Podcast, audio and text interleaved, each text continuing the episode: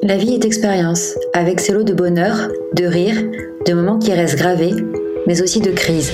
Expérience que la vie nous impose et dont on ne comprend parfois pas le sens. Pourquoi cela tombe sur nous? Cette crise est un fait de la vie, et il n'y a pas de souffrance gratuite, c'est du terreau pour une prise de conscience. L'opportunité de comprendre, de changer, d'évoluer, de grandir et de se développer. Les invités de ce podcast ont tous traversé des crises. Ils ont été percutés de plein fouet et ont cru perdre pied. À travers leurs témoignages, ils acceptent de se mettre à nu pour raconter ces crises personnelles, comment ils les ont traversées et avec quel regard plein de vie et d'espoir, d'enseignement et de remerciements ils les regardent désormais. Je suis Marine, hypersensible, passionnée et toujours en questionnement pour comprendre ce monde et les émotions qui nous traversent. Quand nous sommes en plein dans une crise, on se sent seul, avec la pensée que jamais il ne pourra y avoir de lendemains heureux. Avec ce podcast, j'espère aider chacune et chacun d'entre vous à prendre conscience que si, il peut y avoir un lendemain qui chante. Dans cet épisode d'En crise, Sophie nous partage son histoire. Comment sa vie a basculé quand, après 15 ans de vie commune et deux enfants, l'homme qu'elle pensait être celui de sa vie la quitte pour une autre. Neuf ans plus tard, Sophie nous raconte le long processus de deuil, mais aussi comment elle a appris à se redécouvrir et à apprendre petit à petit à s'aimer et à s'accepter pour ce qu'elle est vraiment. Vous écoutez En crise, le podcast pour aider à remettre du sens quand il n'y en a plus. Aujourd'hui, je suis ravie d'accueillir au micro d'En crise Sophie. Bonjour Sophie. Bonjour Marine. J'aime bien commencer par euh, présenter euh, l'invité. Euh, Est-ce que tu pourrais nous dire un petit peu, Sophie, qui tu es? Alors, je m'appelle Sophie, j'ai 43 ans, j'ai deux filles. Je suis donc séparée du papa de mes filles. je suis parisienne et j'ai toujours habité Paris. Voilà, j'ai fait une carrière dans le marketing pendant 20 ans. Et là, depuis deux ans, j'ai décidé de reprendre mes études et de faire un peu un break dans ma vie. D'accord, merci beaucoup. Et j'aime bien commencer les histoires par le début. Est-ce que tu peux nous raconter un peu comment était ton enfance? Je vais, bon, je vais raconter que la partie qui euh, qui a un intérêt euh, pour après. Euh, enfance assez heureuse. J'étais euh, enfant unique. Euh, j'ai des parents qui se sont, qui étaient mariés mais qui ont divorcé quand je suis née. pour plein de raisons. C'est mon ma venue qui a précipité la fin du couple on est toujours resté une famille assez soudée tous les trois. Euh, et d'ailleurs, j'ai découvert à 10 ans que mes parents étaient séparés parce qu'on faisait tellement Noël ensemble, des vacances ensemble et des week-ends et tout, euh, que c'est quelque chose que j'avais pas réalisé. Et du coup, j'ai une une vision du couple, on va dire, où euh, statistiquement les gens se séparent et en même temps et en même temps on peut rester une famille et s'aimer même si les parents sont plus amoureux. Et aujourd'hui, euh, tu témoignes à ce micro pour euh, pour nous parler d'une séparation. Avant d'arriver à cette étape, est-ce que tu peux euh, nous raconter un peu, enfin, comment s'est passé tes débuts dans la vie amoureuse? Mes débuts dans la vie amoureuse, j'étais assez jeune quand j'ai rencontré le père de mes filles. J'avais eu quelques histoires d'amour, mais quand même sans importance, d'adolescence pas encore le vrai, le bon. Euh, et c'est euh, le père de mes filles, ça a été vraiment premier grand amour pour moi. J'avais 19 ans, je crois, quand on s'est rencontrés et on était, euh, on faisait nos études ensemble. Donc truc un peu bateau, tous les deux en école de commerce. où là, ça a été le gros gros coup de cœur pour moi. Tu dis pour moi parce que c'était pas tout de suite évident pour lui? Je crois que si, quand même, j'espère. Lui avait une vie avant amoureuse beaucoup moins chaste que la mienne, et donc du coup, je pense pas qu'il ait eu cette euh, ouais cette espèce de de révélation. En fait, j'avais l'impression quand j'étais jeune que j'aurais jamais d'amoureux. Je c'est drôle parce que j'en parle parfois avec des plus jeunes qui ont euh, qui ont ce sentiment-là, mais comme quoi moi j'aurais toujours des petites histoires euh, où on s'aime bien, mais voilà. Euh, donc lui, c'était la première fois que tout d'un coup, il y avait quelque chose qui me transportait. Je pense pas que lui, c'était sa première fois, mais si on est tombé assez amoureux, il était en couple avec une autre jeune fille qu'il a quittée pour se mettre avec moi. Et, euh, et l'histoire a duré 15 ans. Donc normalement, on était tous les deux très amoureux. Et tu disais que dès, dès 19 ans, tu avais cette croyance un peu de de pas pouvoir forcément trouver quelqu'un avec qui tu vivrais quelque chose de fort? Alors, je le rencontre à 19 ans, donc là, tout d'un coup, c'est euh, l'univers des possibles qui s'ouvre. Mais avant, oui, j'avais l'impression que tout le monde avait le droit à l'amour, sauf moi. Que toutes les filles étaient plus belles, plus cool, plus rock'n'roll. Euh, je mentais comme j'avais en surface des petites amourettes. Euh, je mentais quand même à mes copines sur euh, la réalité de ma vie amoureuse, qui était très très euh, ado. Euh, et lui, euh, ça n'est pas que selon moi. Lui, dans l'absolu, était genre un des trois mecs qui étaient les plus canons de, cette école de commerce. Moi, je n'étais pas trop l'équivalent. Je n'étais pas très populaire. Enfin, j'étais assez timide et tout. Euh, du coup, cette première histoire, pour moi, c'est quand même le Graal. Je passe de euh, personne ne s'intéressera jamais à moi à euh, ce garçon où la première fois que je le crois, je suis restée scotchée de me dire mais qui, qui est-ce? Donc euh, voilà l'histoire parfaite que tu mettrais dans un, téléfilm pour adolescents. Euh, on se rencontre euh, sur le campus euh, parce qu'il était colocataire avec une fille que je connaissais. Euh, j'avais un livre sous le bras qui était Belle du Seigneur parce qu'à l'époque j'étais un peu dans mon époque intello. Je l'ai lu plusieurs fois, je l'adore, mais on n'est pas obligé de se balader avec un livre épais comme un dictionnaire sous le bras tout le temps. Euh, on avait engagé la conversation euh, sur sur ce livre. Euh, et puis après, on s'était souvent, euh, souvent reparlé sous des excuses, des excuses bidons. On s'est rencontrés parce que on, allait à Paris, on faisait, euh, on était en province euh, pour faire nos études, et euh, j'ai un, une petite tendresse pour les grèves à la SNCF maintenant parce qu'il y avait une grève à la SNCF, et du coup on s'est retrouvé dans un train qui ne démarrait jamais, qui ne partait jamais, qui a mis des heures à faire Lyon-Paris. Et c'est la première fois qu'on s'est parlé, c'est la première fois que j'ai eu ce truc on a dû parler 4 ou 5 heures. On s'est jamais arrêté. C'est comme si je l'avais toujours connu. Euh, voilà, je sais pas, je crois pas que ce soit un coup de foudre, je sais pas comment dire, c'était euh, c'était l'évidence quoi pour moi, c'était euh, l'impression que c'est ma maison, c'est là, frein à main, on s'arrête, c'est ici. Histoire idéale, on commence une histoire tous les deux, tout va bien. On part en voyage tout le temps ensemble. Moi, j'avais jamais voyagé avant lui. Euh, il m'ouvre à plein de trucs, euh, plein de. Il est très cultivé. Il m'ouvre à plein de trucs. On, rigole. C'est à la fois mon meilleur ami, mon amant, mon, mon frère. Euh, on a une admiration l'un pour l'autre mutuelle qui est assez dingue.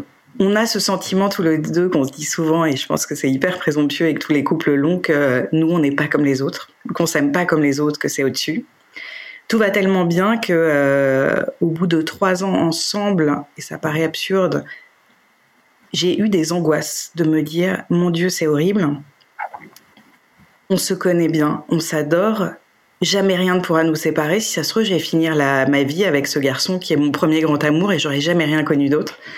Euh, bon, euh, finalement, j'ai quand même ré résolu le truc en me disant, en même temps, il est super, on va rester ensemble. Euh, on passe, euh, je sais pas, la vie est une fête, quoi. On s'ennuie jamais euh, tous les deux. Au bout de 8-9 ans, on a notre premier enfant. Euh, voilà, comme beaucoup de gens, c'est vraiment le, feu d'artifice, quoi. C'est un petit être qui est la moitié de lui et de moi. Puis tout tout me faisait craquer chez lui. On était très complémentaires. On est je suis tombée enceinte alors que j'étais pas sûre de vouloir.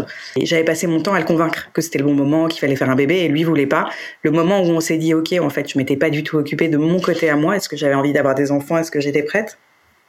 Et je me souviens d'avoir appris que j'étais enceinte, d'avoir fait un test au bureau, de lui envoyer un mail en lui disant euh, Roger, on a un problème euh, d'être allé le soir dans une soirée, d'avoir bu beaucoup et d'être rentré. Il avait acheté des milliers de livres à la Fnac qu'il avait mis sous mon oreiller. C'est un peu la tête en me disant mais tu te rends compte, on vit un truc incroyable, on va avoir un bébé et toi t'es t'es sorti faire la fête et ça m'avait hyper touché de me dire euh, il a été hyper impliqué dans cette grossesse. Donc on a deux enfants. À chacune des des naissances, il s'est toujours arrêté euh, trois quatre mois avec moi. Euh, pour faire les congés mat. Donc euh, moi je sais pas ce que c'est qu'un congé mat toute seule on était, euh, je sais pas, comme deux ados qui découvrent la vie, premier enfant, premier caca qui est jaune, qui devient vert, euh, nettoyer le nombril, etc.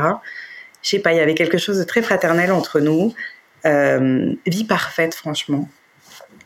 Jusqu'à bah, la crise, quoi. La rupture que moi, j'ai absolument pas vu venir, en fait, dans ce panorama idyllique. Effectivement, le, Le tableau que tu dresses de la relation euh, pendant toutes ces années euh, donne très envie. Et là, de ce que j'ai compris de ce que tu me disais, c'est que la crise arrive euh, après 15 ans de vie commune.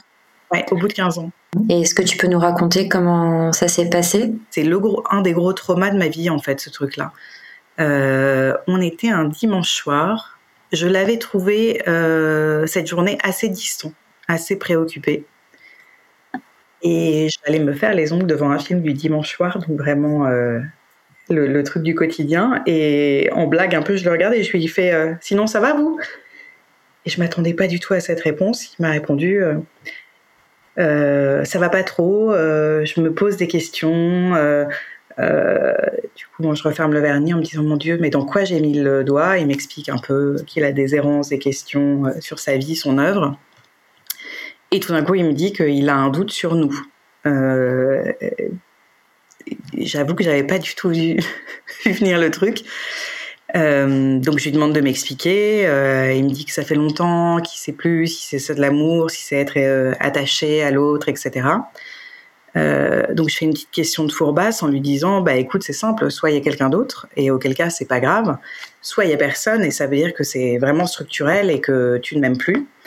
Et il tombe bien sûr dans le panneau en me disant qu'il y a quelqu'un d'autre. Je sais pas, la vie s'effondre, sachant que j'avais l'impression de le connaître comme si je l'avais fait, ce garçon. Et donc pendant les 15 ans où on était ensemble, je disais, mais toi, t'es pénible. Je suis sûre qu'au lieu de me tromper comme n'importe quel mec, euh, tu vas tomber amoureux d'une meuf et tu vas t'en aller euh, avec elle.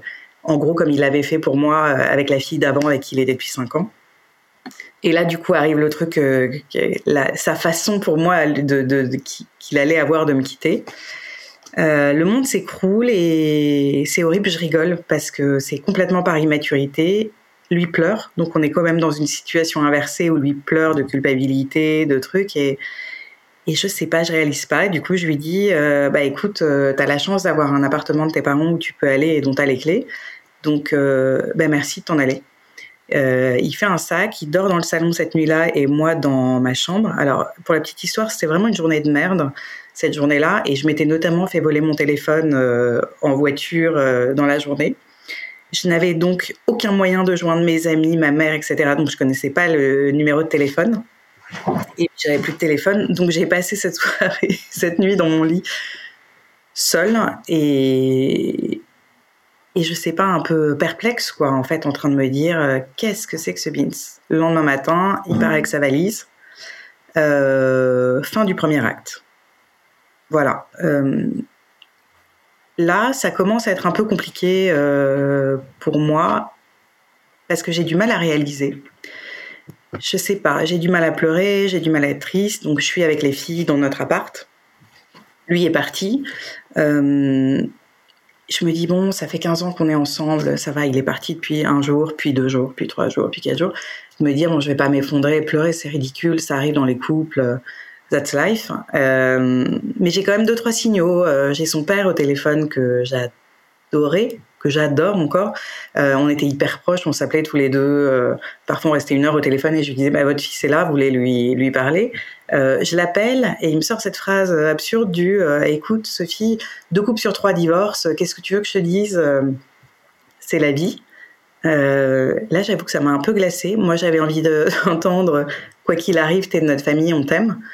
Euh, j'ai répondu assez sèchement, euh, je vous appelais pas pour avoir des statistiques, j'ai Google, euh, merci.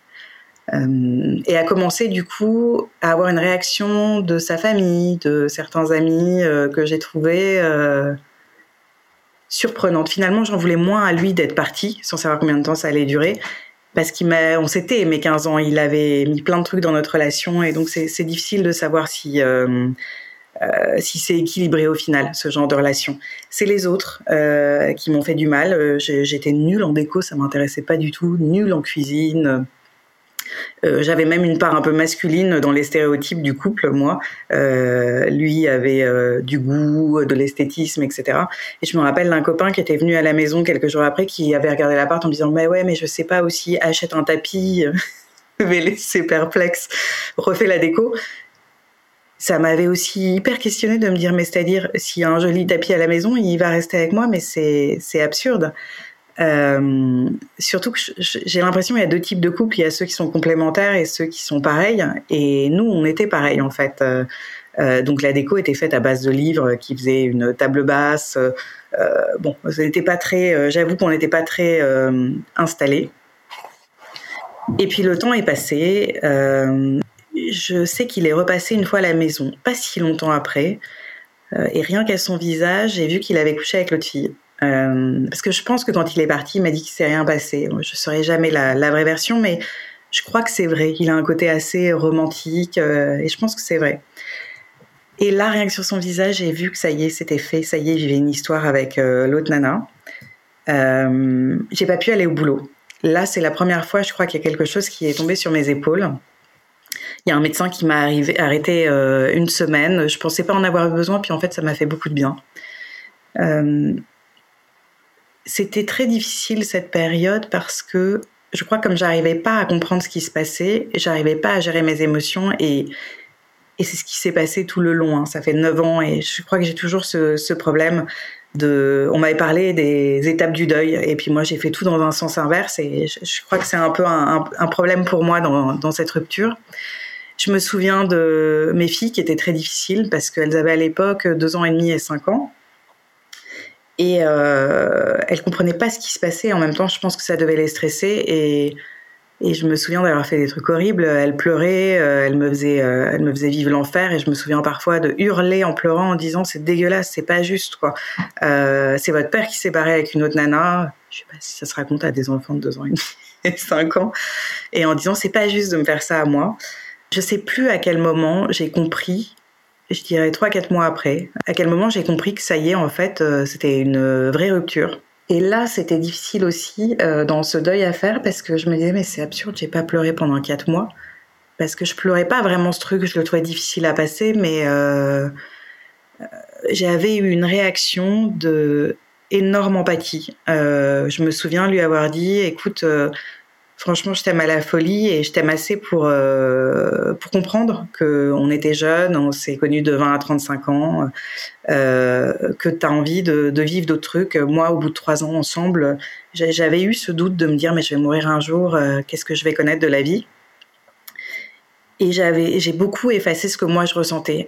J'arrivais pas à être en colère parce que je me disais, mais finalement c'est hyper dur de de briser comme ça euh, une vie où tu es avec quelqu'un, tu as deux enfants. Autant moi, mes parents sont divorcés, mais lui vient d'une famille très conventionnelle. Les parents sont mariés, ils sont restés mariés euh, toute leur vie. Ils ont quatre enfants, blonds, euh, tous parfaits, un peu comme les triplés, là, famille parfaite. et du coup, je prenais sur moi en me disant, et en même temps, il est courageux, moi, je l'aurais jamais quitté. je me souviens d'ailleurs que quand j'étais avec mes copines et qu'on parlait de notre couple, moi, j'avais jamais de reproches à lui faire c'était vraiment mais l'homme idéal quoi. Tout était, euh, moi j'étais vraiment la plus heureuse des, des nanas. Je disais à mes copines mais j'espère qu'un jour on sera jamais séparés parce que je ne vois pas qui euh, peut remplacer euh, ce garçon dans ma vie. C'est pas une façon de parler mais le matin quand je me réveillais, il était dans le lit à côté de moi, je le regardais et je me disais mais mon Dieu merci quoi. Vous m'avez pas donné des milliards de trucs dans la vie mais juste merci pour ce garçon qui a un truc incroyable. On, parle souvent des gens qui réalisent pas sur le moment le bonheur. Et moi, vraiment, pendant ces 15 ans, tous les jours, je regardais en me disant, mais j'ai gagné au loto, quoi. En fait, c'était un peu, euh, putain, ce mec est aveugle, mais quelle chance, quoi. Il reste avec moi, il me disait que euh, j'étais la fille la plus extraordinaire, la plus intelligente. Euh, je sais pas, enfin bon, je pense tout ce que les couples amoureux font. On se regarde une fois, on rigole pour les mêmes choses, on se comprend tout le temps. Euh, on était complémentaires sur notre façon de notre culture et la façon de, qu'on avait de lire des trucs, de comprendre des trucs. Euh, du coup, là a commencé euh, tout d'un coup la prise de conscience. Mais je crois que j'ai encore fait une petite part de déni. J'ai commencé l'adolescence, qui est dans les étapes du deuil, je crois pas du tout en premier. C'est-à-dire que un mois après la séparation, j'ai commencé à me mettre sur des apps de rencontres. En vrai, c'était pas tellement pour me mettre avec quelqu'un d'autre. C'était, j'étais passée de chez mes parents à une école de commerce où on vit tous en, sur un campus, à la vie avec ce garçon, et j'avais jamais réalisé que j'avais jamais vécu seule. Et tout d'un coup, la violence, quand mes filles n'étaient pas là, de regarder par la fenêtre un samedi soir les gens qui ont des bouquets de fleurs, des bouteilles de vin, qui vont faire des trucs avec les potes, mais moi, mes potes, c'était que des amis de couple. Et, et honnêtement, aller faire des dîners avec des gens qui ont la tête sur le côté, qui te regardent comme un coquère en te disant oh, Ma pauvre, en plus, t'as 35 ans, franchement, là, t'es sur le marché de l'occasion, je sais pas quand tu vas retrouver quelqu'un t'as pas envie, quoi. T'as envie qu'on te change un peu les idées. Et donc, j'avais envie de rencontrer des gens qui savaient rien de moi qui allait pas euh, me regarder comme la pauvre meuf de 35 ans. Aujourd'hui, j'en ai 43. Je me dis, mon Dieu, mais j'étais tellement jeune à l'époque. Euh, et donc, je me suis mis sur des apps de rencontres pour voir des gens à qui je racontais rien, ni que j'avais des enfants, ni que euh, je dînais souvent avec les mecs et tout. Bon, ça donnait rien. au bout d'un mois, j'ai quand même eu, je me suis mise avec un pote de pote. Euh, il était divorcé, plus vieux que moi. Je me rappelle qu'un jour on dînait ensemble et il m'a dit mais t'es depuis, t'es séparé depuis combien de temps avec le père de tes filles? Et comme ça me semblait pas beaucoup, je crois que j'ai menti. J'ai dit un mois et demi en disant plus gros. À l'époque, ça me semblait énorme. J'avais l'impression que j'étais prête pour l'amour à nouveau. Euh, c'est une période qui était plutôt agréable à vivre, même si elle était un peu chelou, parce que parfois j'étais au bureau, je me mettais à pleurer. Euh, je cachais un peu dans mes cheveux. Euh, il n'y avait pas vraiment de raison. Et en même temps, en parallèle de ça, moi qui avais été en couple et avant, j'avais pas une vie non plus très débridée en amour. Tout d'un coup, je, découvrais même presque ce qu'était la séduction, avec des trucs étonnants. J'ai été un an avec un garçon qui avait 25 ans, qui avait tout pour lui. Enfin, histoire trop cool je me rendais compte que je pouvais plaire à des gens. Et ça, euh, ça avait un côté très flatteur. Euh, j'ai fait des trucs, euh, en plus avec le recul, je me dis que bon, le, le, le, psychiatre débutant pourrait l'analyser. J'ai fait une première partie où je suis sortie avec des garçons plus jeunes que moi. Alors dans l'histoire, il est parti avec une fille beaucoup plus jeune que moi. et lui, c'était le patron d'une boîte. donc un truc aussi classique que nous qui nous rencontrions en école de commerce. Et c'est une partie que j'ai du mal à avaler ça, euh, mal à digérer plutôt. Euh, le fait que cette rupture soit autant euh, classique, attendue. moi, je suis fan de Goldman et souvent, je lui chantais Divorce 40 ans pour la même en plus jeune, qui est une des chansons David Goldman. Et c'était vraiment ça, quoi. Il est parti pour la même en plus jeune. C'était pour moi pathétique que ce soit pas une fin un peu plus romanesque par rapport à l'histoire qu'on avait, enfin que j'ai l'impression qu'on avait. Euh, donc du coup, bah, première étape de cette crise d'adolescence, euh, je me suis sortie avec des garçons beaucoup plus jeunes, j'ai eu des histoires avec eux. Je pense que ça, ça comblait vraiment l'estime de moi de me dire ok, je suis pas sur le carreau comme les potes qui m'expliquent que t'as 35 ans, t'es fini meuf.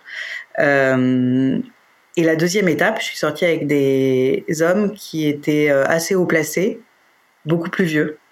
Euh, j'imagine pour réparer le fait que moi aussi je pouvais être cette meuf, euh, la plus jeune, euh, petit papillon qu'on désire.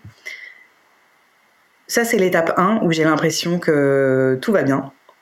Avec beaucoup de mes amis qui m'expliquent quand même qu'ils sont un peu inquiets pour moi parce que ça va trop bien, que je sors tout le temps, je rigole beaucoup, etc. Pendant toute cette période, euh, on est resté avec le papa de mes filles très proches. On partait en vacances ensemble. Pas tout le temps, mais c'est vrai que s'occuper de deux jeunes enfants, parce que donc elles avaient deux ans et demi et cinq ans quand euh, on s'est séparés. Honnêtement, il n'y a personne d'autre que l'autre parent qui peut supporter des jeunes enfants euh, en vacances. Donc, on est parti en week-end, parti en vacances.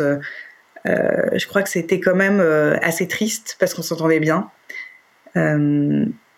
on était juste frères et sœurs. Il nous arrivait parfois même de dormir dans le même lit parce que dans la configuration de certaines chambres d'hôtel, on, je sais pas, on prenait nos bains l'un devant l'autre comme avant. Euh, et il y avait quelque chose qui me rendait un petit peu triste là-dedans. J'avais entendu une fois, et je sais pas si c'est vrai, que quand on s'est aimé très fort, euh, on peut pas être dans le neutre après. Euh, que l'amour et la haine c'est assez proche et ça m'a souvent euh, interroger ce truc, de me dire euh, comment est-ce qu'on peut arriver à ce truc euh, aussi vite, si neutre, si familial. C'était tellement le modèle que j'avais eu de mes parents que j'ai vraiment fait en sorte que ça se que ça se passe bien, qu'on soit, puis je l'aimais encore en fait, plus d'une façon amoureuse. J'avais plus le désir pour lui, j'avais du désir pour d'autres gens, mais c'était l'homme incroyable pour moi. La vie qu'on avait eue tous les deux, elle était incroyable. Euh, quand je sortais avec des mecs plus jeunes, j'étais bien, j'étais flattée. mais j'avais pas cette admiration en fait que que j'avais pour le père de mes filles. Euh, et du coup, euh, ça s'est passé comme ça jusqu'à ce que lui retombe amoureux de quelqu'un. Où là, c'est un peu la deuxième partie qui a été plus dure pour moi, je crois, parce que du coup, la période ado, elle s'est arrêtée. Je crois que c'est un moment où j'ai un peu plus réalisé que nous deux, c'était fini. Un jour, il m'a dit qu'il voulait présenter une jeune femme à nos filles. Pour l'instant, on avait tous les deux une vie amoureuse qui avait aucun rapport avec la famille, était quelque chose de préservé. Et moi, je me sentais un peu euh, plus son amoureuse, mais toujours un peu comme la reine-mère, quoi. Celle qui était restée 15 ans et qui avait eu deux enfants. Euh, toutes les petites nanas, elles pouvaient passer. Euh, j'avais l'impression d'avoir encore cette place de, référent. Et franchement, ça m'allait. J'ai rencontré du coup cette fille avant qu'elle rencontre mes filles parce qu'on habite le même quartier. Je trouvais ridicule qu'on puisse se croiser et pas se connaître. Et puis le truc de se dire que je voulais pas que mes filles elles soient dans un conflit de loyauté. Euh, est-ce qu'elles pouvaient être sympas avec cette fille euh, Je me disais qu'il fallait qu'elles aient l'impression que que tout se passe bien. Et puis surtout, j'étais vraiment motivée à ce que tout se passe bien. C'était il y a à peu près, euh, je pense, c'était il y a cinq ans. Elle devait avoir 6 et 9, quelque chose comme ça, ou 7 et 9. la jeune femme en question, elle a 12 ans de moins que moi. c'était très dur comme rencontre. Euh, c'était très dur euh, euh, pour plusieurs raisons. Déjà, je sais pas ce qui s'est passé, mais le périphérique que je traversais en voiture pour aller au rendez-vous après le soir était en guerre civile, c'est-à-dire complètement bouché, euh, en croisé complètement, les gens sortaient, se hurlaient dessus, etc. Ça n'arrive jamais. Euh, je sais pas si c'était un signe de l'univers qu'il ne fallait pas que j'y aille. Donc j'étais extrêmement en retard. Lui était hystérique de colère parce que quand on vivait 15 ans ensemble, j'étais très en retard par rapport à lui. Lui, il avait un petit côté monsieur parfait.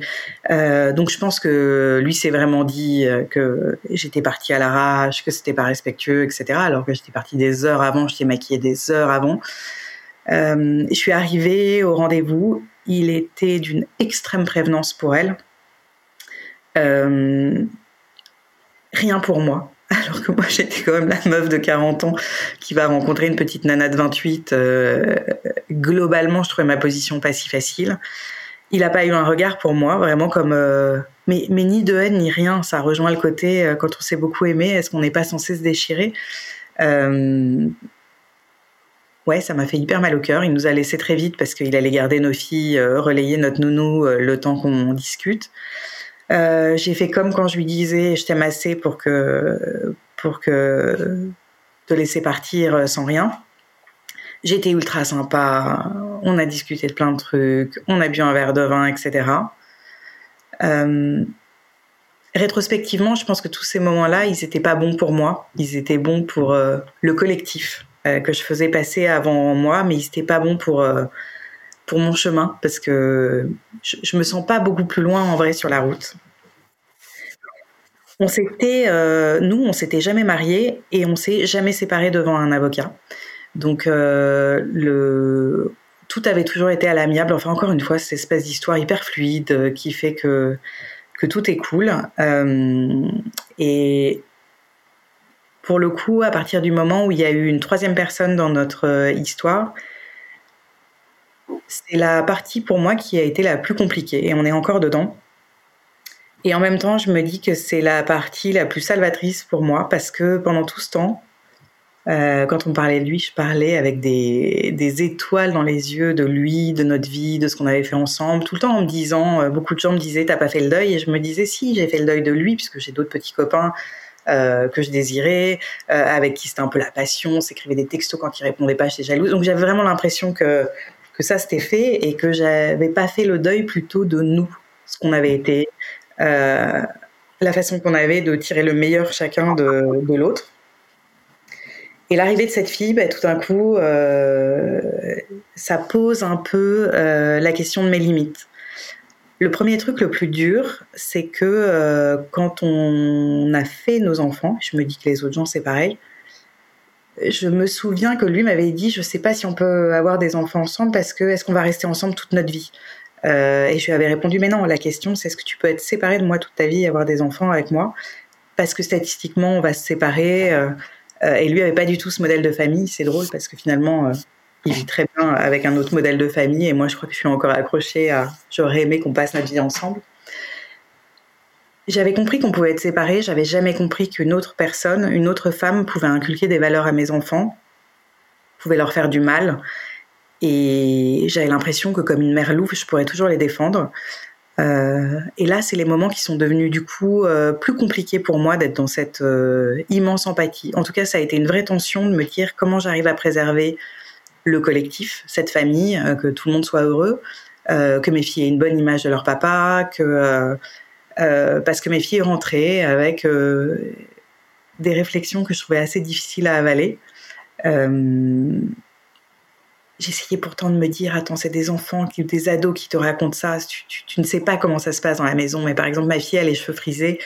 elle doute beaucoup d'elle-même. Elle trouve toujours qu'elle est trop moche, pas assez, que machin, etc. Et elle était rentrée en m'expliquant que euh, la belle-mère, qui a les cheveux lisses, parfaits, lui avait dit euh, Tes cheveux, c'est vraiment un nid d'oiseau. C'est les moments où, quand ma fille triste me raconte ça, j'ai envie de leur sauter à la gorge et que je ne peux pas. Euh, ça, c'est le moment qui a commencé à être plus compliqué. Le fait de se dire C'est quoi les limites que j'ai envie de défendre pour moi? Il y a eu beaucoup de réflexions. Donc au début, j'ai été dans le dialogue, j'ai appelé le papa en disant écoute, je sais pas comment ça se passe chez toi, euh, j'ai absolument aucun jugement, je connais pas la réalité du truc. Il s'avère que notre fille a retranscrit le message comme ça, donc je pense que ça serait bien que que tu t'en occupes. Euh, globalement, euh, avec les années, ça n'a fait que se dégrader cette partie-là. Euh, ils ont eu un enfant ensemble maintenant, et on est toujours sur un truc où c'est difficile pour moi de d'arriver à faire avec, à faire avec euh, le fait qu'il y ait cette famille en face qui euh, avec cette fille hein, qui voit les choses à l'opposé de moi. C'est d'ailleurs étonnant comme il a pu prendre quelqu'un qui est à l'opposé de moi. C'est quelqu'un de très organisé, très rigoureux, à mon sens, qui a beaucoup de jugement en tout cas dans ce que mes filles retranscrivent, euh, c'est pas la façon que j'ai de voir les choses. Euh, ça, ça a été le premier moment difficile où tout d'un coup il y avait une autre image de femme. C'était vraiment pas moi, c'était l'inverse. Euh, qui commençait à me faire avoir à, me faire prendre conscience que que nous deux c'était plus rien euh, il y a quelques années, euh, j'ai eu des difficultés financières. Donc j'ai perdu mon travail, euh, le truc s'est un peu empiré et, contre mon gré. Et là, on a amorcé euh, des discussions d'argent. Ça avait toujours été très fluide entre nous. il avait toujours été très présent. je sais pas, le truc était tombé sous le sens. Et tout d'un coup, avec sa nouvelle femme, son nouvel enfant, c'est des discussions qui se sont tendues. Euh, depuis un an et demi. Alors, ça fait un an que j'ai changé euh, et que je suis très fière de moi d'avoir changé. Pendant un an et demi, je... c'était hyper dur de me dire que j'allais demander à ce qu'ils m'aident financièrement, donc à avoir une pension au titre des enfants.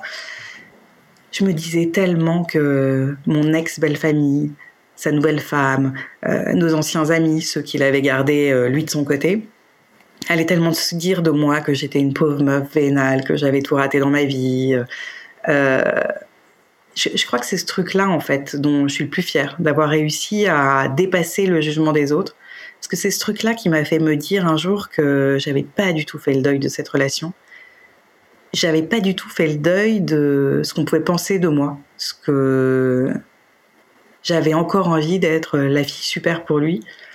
Euh, ces moments-là de l'arrivée de l'autre fille, de ces discussions d'argent où j'avais l'impression de pas compter. Euh, C'est-à-dire tout était ok pour ses filles chez lui, mais ce qui se passait chez moi n'était euh, pas son souci. Euh, Peut-être qu'il a raison ou pas. Hein. On, on, va devoir passer devant un juge et c'est la première fois puisqu'on n'a jamais eu d'avocat, jamais eu de juge, jamais eu de truc comme ça. Euh, qui va devoir, enfin, qui va nous aider à savoir ce qui est fair play euh, des deux côtés. Euh, ça m'a euh, énormément questionné que ma barrière, ce soit ce qu'on pensait de moi, finalement dans une famille où on s'en fichait de moi, avec le père qui m'avait dit euh, donner des statistiques, euh, avec la belle famille qui m'a appelé une ou deux fois, mais bon, sans plus. sachant que de mon côté, tout le monde était très, tu es toujours de la famille. ma mère s'est séparée de mon père, donc elle lui avait dit, écoute, c'est pas moi qui vais te jeter la première pierre. Ils sont restés très disponibles et très proches. je suis encore dans cette période du coup. Hein. Là, j'ai pris un avocat. J'ai pris un avocat parce que tout d'un coup, je me suis dit que ce qui était important, même si c'était pas pour moi, c'était pour mes filles, d'arriver à hum, défendre ouais, ce qui se passe bien à la maison, d'arriver à être un modèle de maman euh, qui soit pas une victime. Euh, sachant que ce qui est compliqué, et, et j'entends parfois des gens qui sont comme moi, j'ai beaucoup de mal à dire que ça va pas. Euh, je rigole tout le temps. Bon, ça se voit pas dans ce podcast, mais euh, je rigole tout le temps. Euh, quand le père de mes filles m'a quitté, j'ai fait rire des centaines de gens en racontant le truc avec humour. J'ai beaucoup de mal à me dire que ça va pas. Du coup, je, je, crois aussi que ce côté-là, et j'aimerais le travailler, arriver à être un peu plus honnête avec moi, c'est que à force de rire des choses, je crois que j'arrivais pas à me dire que les trucs me touchaient en fait. Euh, même mes enfants en fait. Ici c'est très gai quand on est à la maison. Euh, euh, voilà, là je suis dans l'étape de de réaliser que le deuil il a été compliqué à faire pour moi et je crois que je suis encore dedans. J'ai l'impression que cette étape de finalement avoir recours à la justice, cet organe extérieur où moi j'avais pas envie que dans mon histoire d'amour il y ait des gens qui viennent nous expliquer euh, à qui était la table du salon, etc. J'avais envie que ce soit juste idéal, idyllique, euh, hors de la société des hommes. C'est pour ça que j'étais pas mariage non plus. Je trouvais que ça n'avait rien à voir avec euh, avec le reste du monde en fait, euh, notre amour. Et je me dis que bah finalement euh, la la façon d'en sortir et de faire le deuil pour moi, ça aurait été de passer par le truc que j'avais pas envie de faire. Euh, ouais, passer par un truc très légal, très terre à terre, euh, ramener finalement cette séparation à ce qu'elle doit être, euh, faire ça proprement. J'ai accepté, et c'est une erreur, si je devais, euh, si je devais faire un truc différent dans cette histoire. On s'est jamais séparés, c'est-à-dire on est parti en vacances ensemble. Il a jamais enlevé ses affaires de chez moi. Ça donnait des situations cocasses où quand un mec venait dormir à la maison, s'il avait un t-shirt sale, je pouvais lui prêter un autre t-shirt. Et parfois, une fois, il y en avait un qui m'avait dit, mais si ça se trouve, t'as un mari qui voyage tout le temps. Parce que tout était là, ses livres, ses... Enfin, il est parti avec une, une valise de vacances euh, pour ne plus jamais revenir. Je crois que ça, c'était une lâcheté de ma part. De pas, j'aurais dû en fait retirer le sparadrap d'un coup sec. J'aurais dû. Euh, je me suis sentie plus forte en fait que les autres gens, plus forte que euh, de me dire que par l'humour tout allait glisser. Voilà, si j'avais un truc faire dans cette histoire, je pense que je ferais face un peu à la situation. C'est d'éviter le déni, on va dire. Mais après, euh, j'ai l'impression euh, qu'il y avait quelque chose des deux côtés. Parce que quelqu'un qui quitte une autre personne euh, récupère ses affaires et part pas forcément non plus avec elle en week-end ou en vacances. Enfin, vous étiez deux dans cette ambiguïté qui continuait. Oui, mais pendant des années, j'ai cru que euh, elle était dans les deux sens. En fait, je pense qu'elle était par confort pour lui. En fait, je crois que je m'étais tellement dit que notre histoire, elle était au-delà de tout. Mais en fait, non. Je crois que le deuil, il passe par se dire que ces deux personnes qui se rencontrent en école de commerce, qui ont un enfant, c'est à peu près tous les gens se rencontrent pendant leurs études. Enfin, c'est d'un banal à pleurer. Monsieur s'en va euh, au bout de 15 ans parce que euh, y en a une plus jeune qu'il rencontre et que finalement c'est différent et c'est mieux. Et non, je crois que lui, c'était par confort, euh, parce que parce qu'il m'aimait toujours beaucoup, euh, parce qu'il n'avait pas de trucs à me reprocher. Euh, c'est pour ça que ça s'est passé d'ailleurs un peu du jour au lendemain, c'est que il n'avait pas de reproches quand on avait discuté. Il m'avait juste dit le temps, le temps est passé et, et l'amour amoureux est plus là. je crois que c'est pas très gentil de sa part, mais il a pas dû le faire consciemment d'avoir maintenu ce fil pour moi. Ça aurait été plus euh, généreux, je pense, de rompre d'un coup sec. Enfin, en tout cas, de, rompre de façon claire. Et moi, surtout, bah, de, je, je, je crois que là, c'est la première fois, et ça me coûte, hein, que je revendique ce qui m'est dû, entre guillemets. Et c'est bizarre à dire sur une histoire d'amour. Enfin, c'était pas la conception que j'en avais jeune. Je, pensais que tu ne dois rien euh, en amour, tu donnes tant que c'est ok, puis un jour ça s'arrête et c'est comme ça, ça reste une belle expérience. Euh, j'ai jamais demandé d'explication, j'ai jamais, euh, j'ai jamais demandé à ce qu'on se, à ce qu'il reste et ce qu'on se batte. Je lui ai dit, allez petit oiseau, vole de tes propres ailes. moi, je t'aime libre. Euh, et je pense que l'amour, c'est que l'autre soit libre. Et en fait, j'étais tellement écrasée par euh, la vision idéale que j'avais envie d'avoir de moi, ou que les autres aient de moi. C'est pour ça que là, ce final de me dire, euh, bon, ben, on va aller voir un juge pour que je demande une pension, ce qui est l'inverse de ce que j'aimerais être. J'ai pas envie d'avoir ce rôle dans l'histoire. pour moi, il y a une forme de courage enfin, c'est-à-dire c'est tellement difficile pour moi de me mettre dans ce rôle-là, de l'assumer, d'aller réclamer ce qui, je crois, m'est dû, en tout cas ce qu'un juge estimera euh, qui m'est dû. Euh, voilà, c'est le moment où je crois que c'est fermer la page un peu de cette histoire euh, et que jusque-là, j'arrivais pas. J'avais envie d'être la femme parfaite et je crois que pendant des années, j'ai été l'ex parfaite, hein, honnêtement, vraiment toujours gentille, toujours là. bon, c'est super pour l'histoire au global, mais c'est vrai que euh, pour que maman avance. Euh, bon, maman, c'est moi. Euh, quand j'explique à mes filles, ben, en fait, parfois, ça ne peut pas être que en douceur et que dans le et que dans l'empathie, on va dire. En tout cas, dans mon histoire à moi. Mais je sais que la première fois que tu m'avais partagé ton histoire, je m'étais dit mais comment elle peut être aussi douce et gentille avec lui alors que du jour au lendemain, enfin il te, il te quitte sans que tu aies rien vu venir. Tu as pas interrogé ça parfois, l'absence de sentiment euh, de, euh, de jalousie, de vouloir essayer de le récupérer, de, euh, de haine, comme tu disais, l'amour et la haine étant très proches parce qu'il t'a fait du mal et parce que ce qui devait être pour la vie s'est arrêté du jour au lendemain pour un truc un peu cliché d'une plus jeune. Il n'y a, a, pas eu à un moment des, des émotions un peu partagées autour de ça? Non, c'est assez récent que je travaille sur la colère essayer de me mettre en colère. Parce que je me dis que c'est quand même important, mais euh, j'avais une vision de l'amour à cause de mes parents, grâce à mes parents. Mais là, j'ai quand même envie de dire à cause parce que je trouve que pour ma survie à moi, c'était pas une bonne chose cette vision lapin rose. Euh, que l'amour, tu décides pas. Euh, j'étais pas en colère parce que je me disais c'est quasiment plus dur pour lui. Je voyais pas en fait ce que tu as réclamé. Quand tu es en colère, c'est qu'il y a eu un truc injuste. Euh, que l'autre t'a fait un sale coup et je me disais mais moi aussi j'aurais pu ne plus être amoureuse de lui pourtant l'avoir aimé euh, pendant des années. Euh, c'est quoi aimer quelqu'un? C'est deux ans six ans quinze ans 25 ans? Et, et j'ai toujours du mal hein, à être en colère une fois j'ai essayé d'être en colère sur un sujet c'est que j'ai appris qu'un de ses amis savait qu'il avait envie de me quitter alors j'avais commencé à écrire une lettre pour dire toutes les choses que je pensais, de me dire que c'était vraiment dégueulasse, que moi j'avais pas pu me préparer, que que finalement c'est un traumatisme comme un accident de voiture que j'ai eu un truc que j'ai pas vu venir et que et cette lettre j'ai jamais trop réussi à écrire des trucs méchants. Euh, je sais que je pense que c'est pas cool. Euh, J'aurais aimé qu'on se sépare comme dans les films, qu'on se foute sur la gueule, qu'on se trompe, que je sais pas, un truc où au moins quand ça s'arrête, tu dis bon, bah c'est cool. Euh, quand on, quand on s'est séparés, euh, au tout début où j'étais célibataire, euh, les filles de mon entourage se sont senties en confiance pour se confier sur leur couple. Et là, j'ai halluciné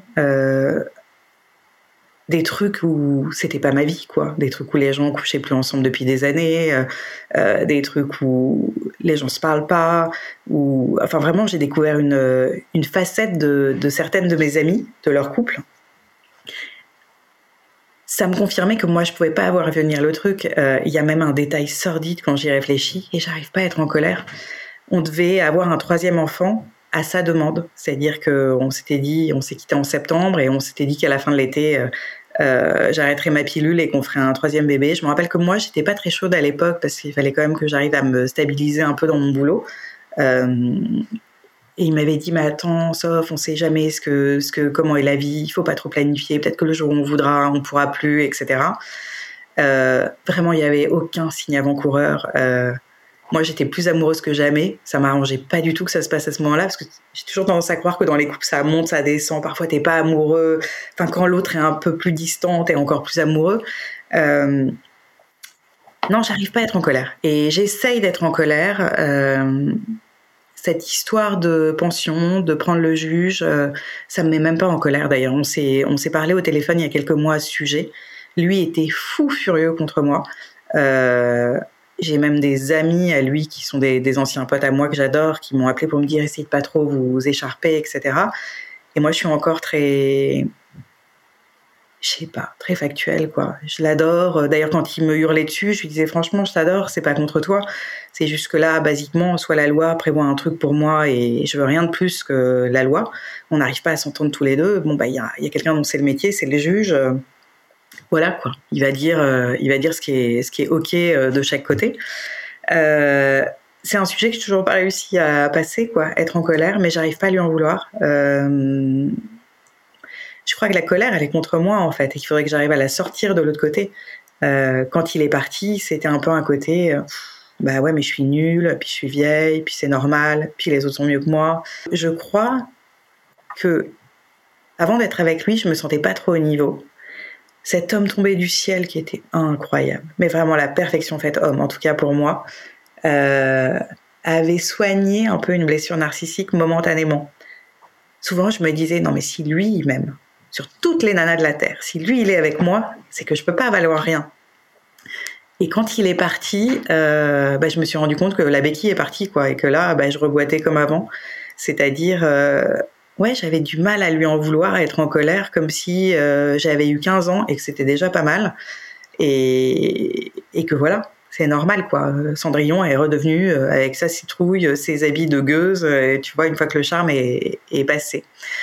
Euh, c'est pour ça que j'essaye maintenant de, réclamer en, ce qui me serait dû, entre guillemets, c'est de me dire, il n'y a pas de raison, ma façon de voir la vie, elle, elle est pas moins bien qu'une autre, qu'une autre façon de voir, en tout cas que la sienne, mais, mais c'est un exercice au quotidien, hein. c'est une gymnastique quotidienne de me dire quand je fais un truc, est-ce que lui, il aurait aimé? Euh, On a commencé là avant l'entretien par euh, j'étais blonde toute ma vie et je viens de me teindre les cheveux en roux. C'est horrible. Quand je l'ai fait, je me suis dit, oh, mais lui c'est sûr, il détesterait, il est tellement classique et tout ça.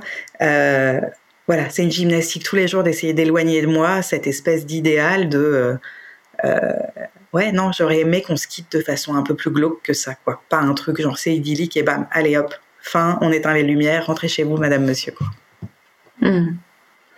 Et hum, pour les personnes qui écoutent cet épisode et qui peuvent être confrontées à la séparation, à la rupture, au divorce, qu'est-ce que tu donnerais comme euh, conseil? Je sais pas si conseil est le bon terme, mais qu'est-ce qui tu penses peut, peut aider dans ces moments-là? C'est un peu avant de divorcer et après quand tu divorces. Mais déjà avant de divorcer, euh, moi je crois que j'avais quitté pas mal de mes goûts pour euh, le on du couple. On a adoré ce film, on a fait tel truc. Euh, déjà, le premier truc, ça serait de me dire, parce que là, depuis 9 ans, je me réapproprie ma personnalité. Et ça, c'est un truc très difficile à faire quand on l'a pas fait avant. Et en même temps, c'est hyper excitant. Euh, je crois que le conseil, c'est d'essayer d'avoir de la curiosité. Euh, Aujourd'hui, je suis une autre personne. J'ai toujours, euh, et ça serait certainement l'histoire d'une vie de, faire le deuil de cette période qui, malheureusement pour moi, elle était trop parfaite. J'avais rien à reprocher et, tous les jours, je me disais euh, quel bonheur. Je suis une autre personne maintenant. Je vis seule et je supporte plus d'être avec des gens. Euh, enfin, je supporte plus d'être avec des gens. Quand, j'ai des relations amoureuses, c'est vrai que j'aime pas trop que les gens restent dormir chez moi. D'ailleurs, j'aime pas trop qu'ils soient là. Euh, et c'est quelque chose dont je suis un peu fière euh, de cette force. En tout cas, de me suffire à moi-même. De et je pense que le conseil que je donnerais, ouais, c'est d'arriver à être dans de la, la curiosité par rapport à ce qu'on est. ouais, j'étais passée de mes, de, de, mes parents à tout d'un coup euh, cette vie de couple, tout sur des rails et, et c'est assez excitant de voir ce que je fais de cette vie. Euh, c'est la première fois que j'ai besoin que j'assume. J'ai besoin oui, d'assumer qui je suis. Avant, je faisais des compromis en couple, par exemple. Moi, j'adore rien faire et rester en pyjama tout le week-end. avec le père de mes filles, qui est un espèce d'hyperactif parfait. Ses amis l'appelaient le blond, comme dans le sketch de Gad Elmaleh. Du coup, il y avait cette espèce de moteur qui fait que, bah oui, le week-end, j'étais le à 9h, on allait faire le marché, on faisait des trucs, etc. Et aujourd'hui, je suis obligée de regarder en face que non, moi, ce que j'aime, c'est rester en pige tout week-end quand il pleut, rien faire, me gaver de séries. Euh, le conseil, c'est euh, le conseil que je pourrais donner, c'est euh, c'est chouette aussi de de réapprendre, de redécouvrir qui tu es, quoi. Voilà, l'autre conseil, je dirais, mais je pense que ça dépend des personnalités. Euh, je crois qu'il faut essayer d'éviter le déni, mais bon, c'est un conseil un peu, un peu difficile à mettre en place. Que moi, je savais pas. J'étais dans le déni, que j'étais dans le déni finalement. Donc, euh, euh, mais peut-être à l'époque, beaucoup de gens me voulaient que j'aille voir un psy et je comprenais pas le truc. Je leur disais, bah, en fait, je viens de me faire larguer comme une vieille chaussette. Je suis triste. Je vois pas le rapport en fait. c'est juste normal. Peut-être qu'à l'époque, sur cette histoire de ma béquille est partie du jour au lendemain et je me retrouvais à boiter comme avant, euh, ouais, en fait, euh, il y a peut-être des trucs à régler, euh, en tout cas. L'autre truc, c'est que de toute manière, tu es toujours tout seul. en vrai, tu es toujours tout seul dans ton couple, tu es toujours tout seul dans tes choix et, et Ouais, c'est, euh, tu vois, il y a une chanson de Renaud qui me vient en tête et je vais écorcher les paroles, mais euh, c'est euh, Manu, la chanson Manu, il se fait larguer et Renaud lui dit ça fait peut-être mal au cœur, mais c'est bon pour la gueule, quelque chose comme ça. Ben, c'est un peu la phrase qui résumerait quoi. Très belle conclusion de finir sur une phrase de Renaud. merci Sophie pour ton partage. Ben, de rien, merci Marine, c'était un plaisir. Merci d'avoir écouté cet épisode de En crise, le podcast pour aider à remettre du sens quand il n'y en a plus. Vous pouvez retrouver les épisodes sur toutes les plateformes de podcast. Et si ce témoignage vous a plu, vous pouvez laisser 5 étoiles, cela aide beaucoup. Vous pouvez aussi vous abonner pour être prévenu lorsqu'un nouvel épisode sort. Et surtout, n'hésitez pas à m'écrire si vous souhaitez témoigner et partager une crise que vous avez traversée et à parler de ce podcast autour de vous. À bientôt!